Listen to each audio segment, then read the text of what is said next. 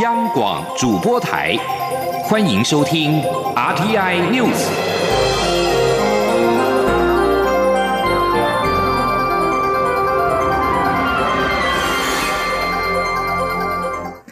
各位好，我是张淑华，欢迎收听这节央广主播台提供给您的 RTI News。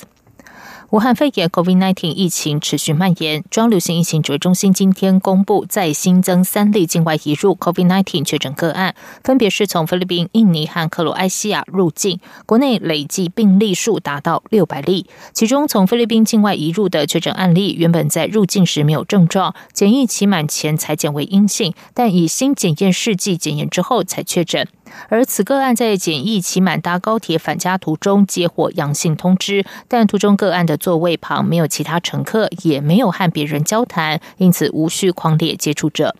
由于台湾武汉肺炎确诊病例数达到了六百例，中流行疫情指挥中心下周将会公布秋冬防疫专案的内容。疫情中心指挥官卫福部长陈时中今天表示，原先建议应该戴口罩的八大场所将改为强制戴口罩，入境缴交 PCR 核酸检测检测阴性的资格将扩大，以及鼓励医院只要是可能症状就检测。记者王威婷报道。中央流行疫情指挥中心预计十八号公布秋冬防疫专案。疫情指挥中心指挥官陈时中十四号表示，原本建议应该戴口罩的八大类场所将改为强制戴口罩。陈时中今天出席二零二零国际生医智能加速器计划颁奖活动受访时表示，秋冬专案主要分三部分，包括边境管理考虑增加缴交 PCR 检测阴性的人数与资格，社区将会有。强制戴口罩的规定，以及鼓励医院针对可能症状就进行裁剪。陈时中说：“好，那在边境里面，我考虑要增加，就是说，就是怎么讲，就是说要进要进来的时候交 PCR 检验阴性证明的哈，这样的一个人数要变多了哈，就是说那个资格要变多。然后第二在社区哈，那有就会有一些强制戴口罩的规定。”那检验的部分哈，那我们除了就是说增加一些适应症，好，那也对医院也做出鼓励，好，希望就是说有可能的症状，那就尽量减，大概以这个三个方向来努力。指挥中心目前针对医疗照护机构、大众运输、卖场市集、教育学习场所、展演竞赛场所、宗教场所、娱乐场所及大型活动等人潮拥挤密闭的八大场所，宣导佩戴口罩。陈时中表示，很多地方本来是建议要戴口罩，将改为一定要戴。他也表示，有些场所吃饭的时候没办法戴口罩，但是如果没吃饭就要戴上。另外，台湾武汉肺炎确诊病例达到六百例。陈时中表示，国际疫情严峻，台湾还是要审慎以对。但是，台湾社区目前仍算安全。他表示，美国大约每三十个人就有一人确诊武汉肺炎，他想起来就觉得很可怕。台湾确实安全。陈时中说，席卷全世界的疫情，没有任何国家可以置身于外。就像 COVAX 疫苗平台不能遗漏任何地方，他也要呼吁。世界卫生组织病毒无国界，对抗疫情不能遗漏任何一个地方。中央广播电台记者王威婷采访报道。中央流行疫情指挥中心指挥官卫副部长陈时中今天表示，就他所知，台湾和 B N T 的疫苗代理谈判现在没有直接洽谈，但是在 COVAX 平台上面仍然有接洽。至于未来是否可能会开放国人自费施打武汉肺炎疫苗，陈时中表示，如果民众有个人需求又不在公费施打范围内，就需要自费。请听王威婷的采访报道。台湾东洋日前表示，与 B N T 疫苗代理合作破局，外界关注台湾是否仍有可能再与 B N T 洽谈疫苗代理。中央流行疫情指挥中心指挥官、卫福部长陈时中十四号出席二零二零国际生医智能加速器计划颁奖活动，受访时表示，就他所知，台湾与 B N T 现在并没有直接洽谈，但是在 COVAX 仍有接洽。至于未来是否可能会开放民众自费施打疫苗，陈时中回答，在防疫需要范围内者，一定是公费施打，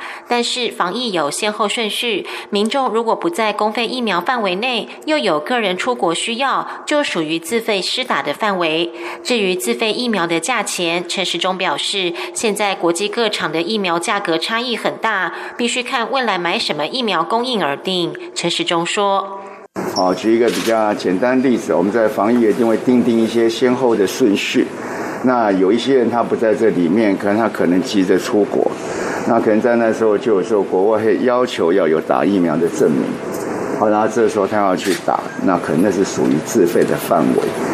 卫福部日前宣布，招募武汉肺炎疫苗临床试验志愿受试者，已经有一万八千多人报名。但是卫福部的做法也引发医界杂音，有医生质疑是否已经完成人体实验的审核程序。对此，陈时中表示，疫苗人体试验一定会有不良事件，因为疫苗是打在健康的人身上，他相信一定会有各种杂音。陈时中也说，为了加速国产疫苗研发，必须尽量省时。招募受试者会花费一些时间，但是在政府完成民众意向调查后，范围将会缩小。临床试验医院要招募受试者时，就会加快许多，对国产疫苗的发展有利。中央广播电台记者王威婷采访报道。武汉肺炎的国际疫情仍未趋缓。副总统赖清德今天出席台湾医学年会开幕典礼时表示：“革命尚未成功，同志仍需努力。虽然台湾相对安全，但武汉肺炎疫情仍在世界各地如火如荼蔓延，后续发展不得而知。希望站在第一线的医疗人员承担起守护国人的重责大任，而医院也要给医疗人员充分的保护。只要团队合作，一定可以打败武汉肺炎对台湾的冲击跟影响。”记者刘玉秋报道。台湾医学会十四号举办第一百一十三届总会年会暨二零二零年台湾联合医学会学术演讲会，并特别邀请医界出身的副总统赖清德参与开幕典礼，勉励武汉肺炎爆发近一年来的辛苦医护人员坚守岗位，防疫有成。副总统赖清德致辞时表示，武汉肺炎在今年爆发，对医界造成莫大挑战。根据最新数据，全球得到武汉肺炎案例已超过五千一百多万人，约有一百三十多万人死亡。台湾相对平安，确诊案例近六百人，死亡案例仅七例，显见大家的努力获得相当的成果。赖清德说：“防疫视同作战，防疫之所以成功，除了蔡英文总统的超前部署外，前线的作战要胜利，后勤的补给也很重要。第一线医疗人员不畏艰难、牺牲奉献的精神要被大大肯定。他身为医界的一份子，与有荣焉。由于武汉肺炎的国际疫情尚未趋缓，赖清德表示，台湾医学会是台湾历史最悠久的医学团体，他期盼借由台湾医学会达成。”三项任务，除了作为智慧化医疗平台，推行医疗教育、人工智慧外，也鼓励医界与生物科技等跨领域合作。此外，他也希望医界能继续承担起守护国人健康的责任。革命尚未成功，同志仍需努力啊！因为虽然台湾相对安全，但是呢，我们看到各国啊，特别是美国、欧洲啊啊，尤其是印度。哇，那个案例都创新高啊，创单日新高。换句话说，武汉肺炎在世界各地仍如火如荼的展开，后续的发展啊尚不得而知。那所以我们医界啊固然辛苦，可是我们是站在第一线，承担起守护国人的重责大任。那我们一定要要继续啊再接再厉。赖清德也要求医院要给医疗人员充分保护。他认为，只要团结合作，一定可以打败武汉肺炎对台湾的冲击跟影响。而台湾医学会学术演讲会也邀请卫福部次长石崇良主讲后 COVID-19 时代之医疗新思维，说明疫情当前可能又在秋冬大爆发，政府如何应应。而大会每年都会邀请旅外学者回台担任特别演讲人，今年因疫情关系。改制作影片播放，让医界了解最新国外的研究成果。中广电台记者刘秋采访报道。接下来关心的是，行政院长苏苏贞昌今天和农委会主委陈吉仲、教育部长潘文忠、卫福部政务次长薛瑞元一同出席政府把关学生健康、学校午餐全面采用国产食材宣誓仪式，表达政府捍卫学校食品安全的决心。苏贞昌表示。为了守护学校午餐，农委会推广三张一 Q，全面使用国产可溯源食材。教育部已经行文各校修正团膳契约，卫福部也会严格把关食品稽查。政府明年元旦起将会扩大开放美猪和美牛进口，民众关切食安把关问题。苏贞昌表示，政府有信心依照联合国标准、科学的证据，以符合安全的容许量开放。政府将从海关到餐桌一路把关，如同防止非洲猪瘟一样，严格把关学校午餐及民众到餐厅用餐，请国人同胞相信政府。苏贞昌指出，教育部已经行文各级学校修订现行学校外订合餐采购契约范本，明白规定一律采用国产优良肉品和鸡蛋，原料来源也都明白标示。如果有混充假冒，一律重罚。他强调，一定会为台湾、为家人、学校的食安严格把关。空军第七联队一架 F 五一战机于十月二十九号失事，飞行员朱冠蒙殉职。空军立即对该型机实施全面停飞特检之后，F 五型机今天在空军台东基地进行特检之后首飞。空军司令熊厚基特别前往同城飞行，用实际行动提振军心士气。今天首次飞行任务一 P 二架次机号五零四三的 F 五战机在早上八点五十分准时抬头起飞。雄厚机坐在后座，前座由飞行员刘建宏担任。在执行完成预定空中科目之后，战机在上午九点三十分落地滑回停机坪。雄厚机强调，这次同城最主要的目的就是希望告诉国人，空军 F 五战机是值得信赖的飞机，空军全体官兵捍卫领空、守护家园的信念没有一丝一毫松懈。熊厚基表示，他深知每位飞行员从遴选、培育和训练都非常严格，非常不容易。飞行员是国家宝贵的人才，更是每个家庭的重要支柱。为了确保战机安全起降，空军常年推展风险管理、基地安全、技修备料及紧急状况应变处置等做法，就是希望竭尽所能避免任何意外发生。在外电消息方面，第八届东协美国高峰会今天在线上登场，会议由越南总理阮春福主持，美方和谈官与谈官员是美国国家安全顾问欧布莱恩。根据越南官方的新闻稿，与会各国讨论防疫、南海经贸等议题。阮春福表示，期盼美国疾病管制暨预防中心 （CDC） 尽快在河内设地区办公室，但新闻稿没有进一步就此说明目前进度。CDC 主管美国抗疫工作，在世界各地设有若干地区办公室，主要是在印度和印尼等开发中国家，也曾是疫情重灾区的中国也设有办公室。越南对于在河内设立 CDC 地区办公室一直保持欢迎的态度。